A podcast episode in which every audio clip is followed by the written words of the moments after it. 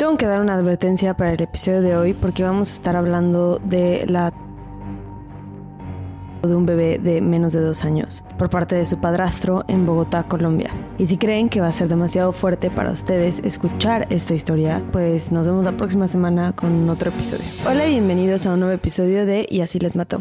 Como siempre, yo soy su host Emi y como saben, hoy va a ser un episodio fuerte. Así que gracias por escuchar el episodio de hoy conmigo. Y como es uno de esos episodios extra difíciles, quiero volver a decirles que no cuento estas historias por morbo pero porque realmente creo que son historias importantes de contar, especialmente en cualquier problema que tenga que ver con menores de edad. No debería de ser ignorado simplemente porque nos cuesta escuchar la realidad de las cosas. El episodio de hoy me lo pidió Lizzie por el grupo de Facebook que se llama Detectives Yalm, Y-A-L-M, para los que se quieran unir.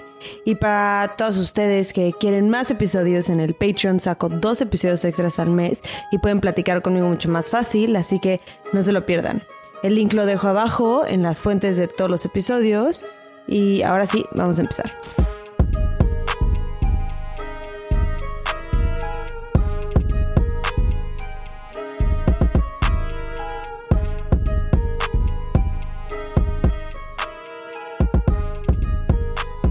Uno de cada 10 niños y niñas son abusados sexualmente antes de cumplir 18 años. 35% de las víctimas son menores de 11 años, 30% de ellos son abusados por familiares, 60% por personas cercanas a la familia y de confianza. Solamente 10% son abusados por desconocidos.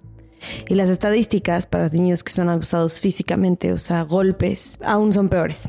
Además de que los efectos en muchas ocasiones afectan las vidas de los sobrevivientes hasta su vida adulta. Entre 70 y 80% de las víctimas de abuso sexual infantil consumen alcohol o drogas en exceso. En los niños, 50% tienen pensamientos suicidas y 20% lo intentan en algún punto. Las niñas son mucho más probables de desarrollar un trastorno alimenticio. Además de muchos otros problemas que pueden llegar a tener como depresión, ansiedad, estrés postraumático, etc. Y justo por eso creo que debemos escuchar y educarnos acerca de este tipo de casos para saber qué pasan y para poder hacer algo al respecto. Porque lo que les voy a contar hoy es lo peor que puede pasar cuando un bebé indefenso no sobrevive al abuso. Y fue perpetrado por su padrastro, Oscar Eduardo Orjuela Pinzón. Orjuela y la madre del bebé de un año y diez meses llevaban años de conocerse, pero llevaban poco tiempo de que empezó su relación. Según lo que yo leí, su relación sentimental había empezado hace más o menos cuatro meses antes. Y rápidamente se fueron a vivir juntos a una casa en la localidad de San Cristóbal de Bogotá, Colombia. Llevaban de tres semanas a un mes viviendo juntos, cuando llegaron a un acuerdo de que esa semana Orjuela se iba a quedar en la casa con el bebé de Alexis Andrea Contreras Conde, mientras ella salía a trabajar.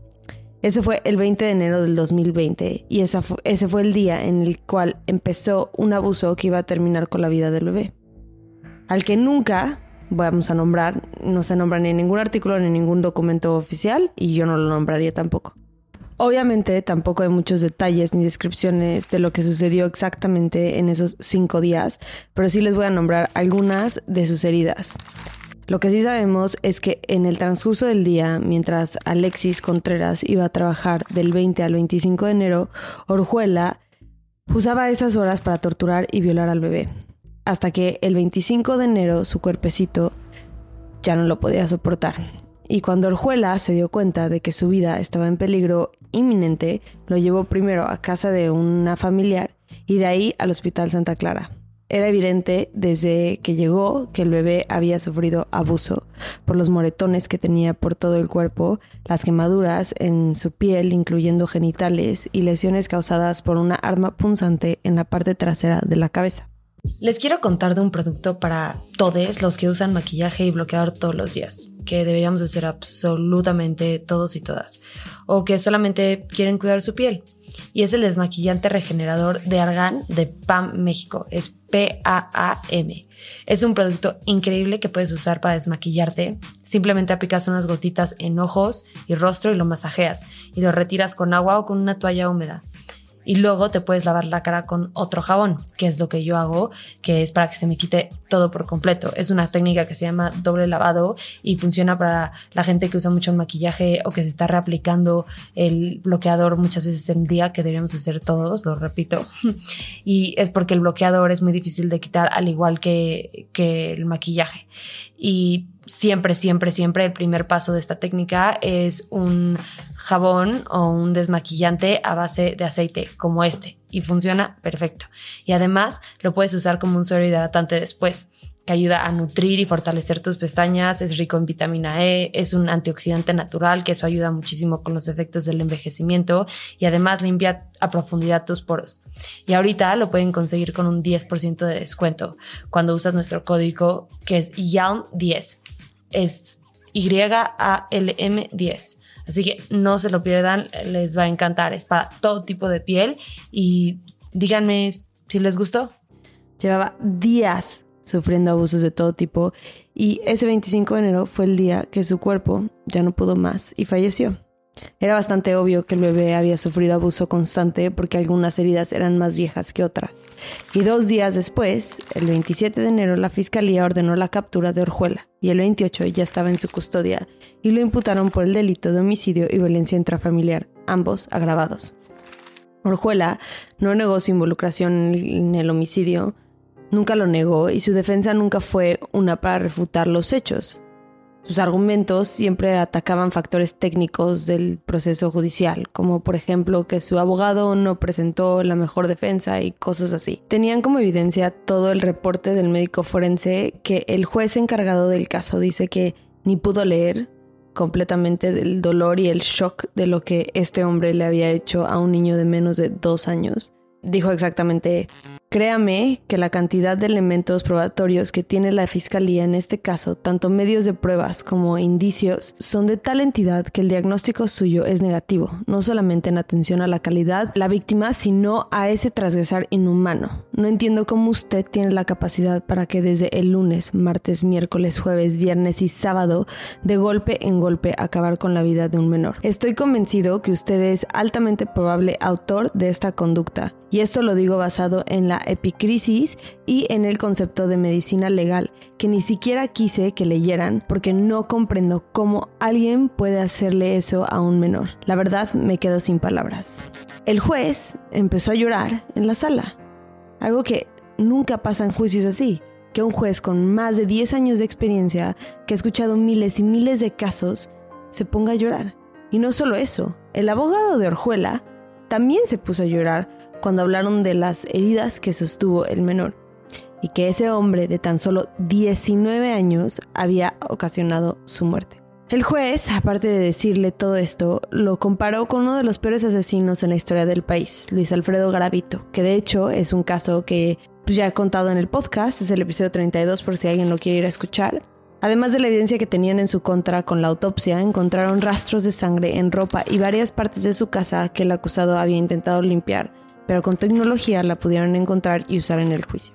Al final lo sentenciaron a 31 años en prisión por sus crímenes. El juez ordenó que se hicieran indagatorias por el delito de abuso sexual para poder, en un futuro, añadir eso a su sentencia.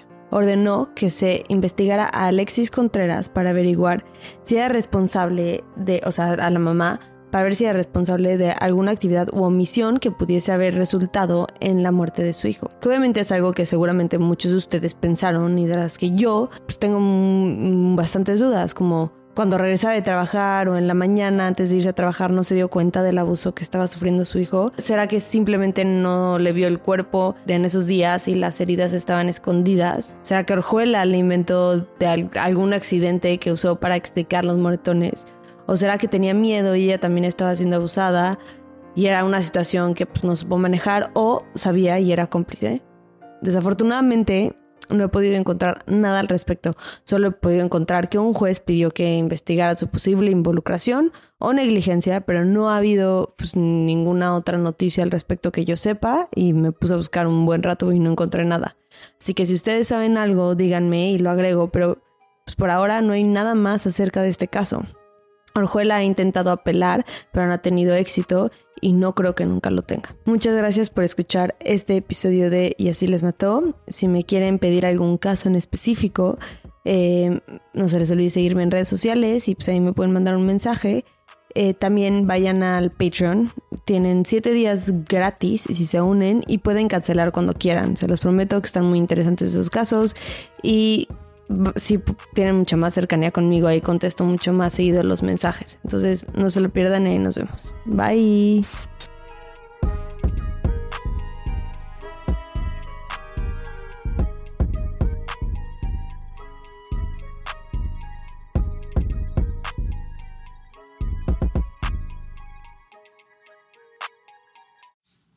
Acuérdense que nos pueden encontrar en redes. Nuestro Instagram es YALM Podcast, nuestro Twitter es YALM Pod y nuestra nueva página de Facebook es YALM Podcast, en donde se encuentra el grupo Investigadores YALM. En este grupo vamos a estar teniendo discusiones respecto a los casos que vemos semana con semana, así que ahí lo pueden checar. Gracias, bye.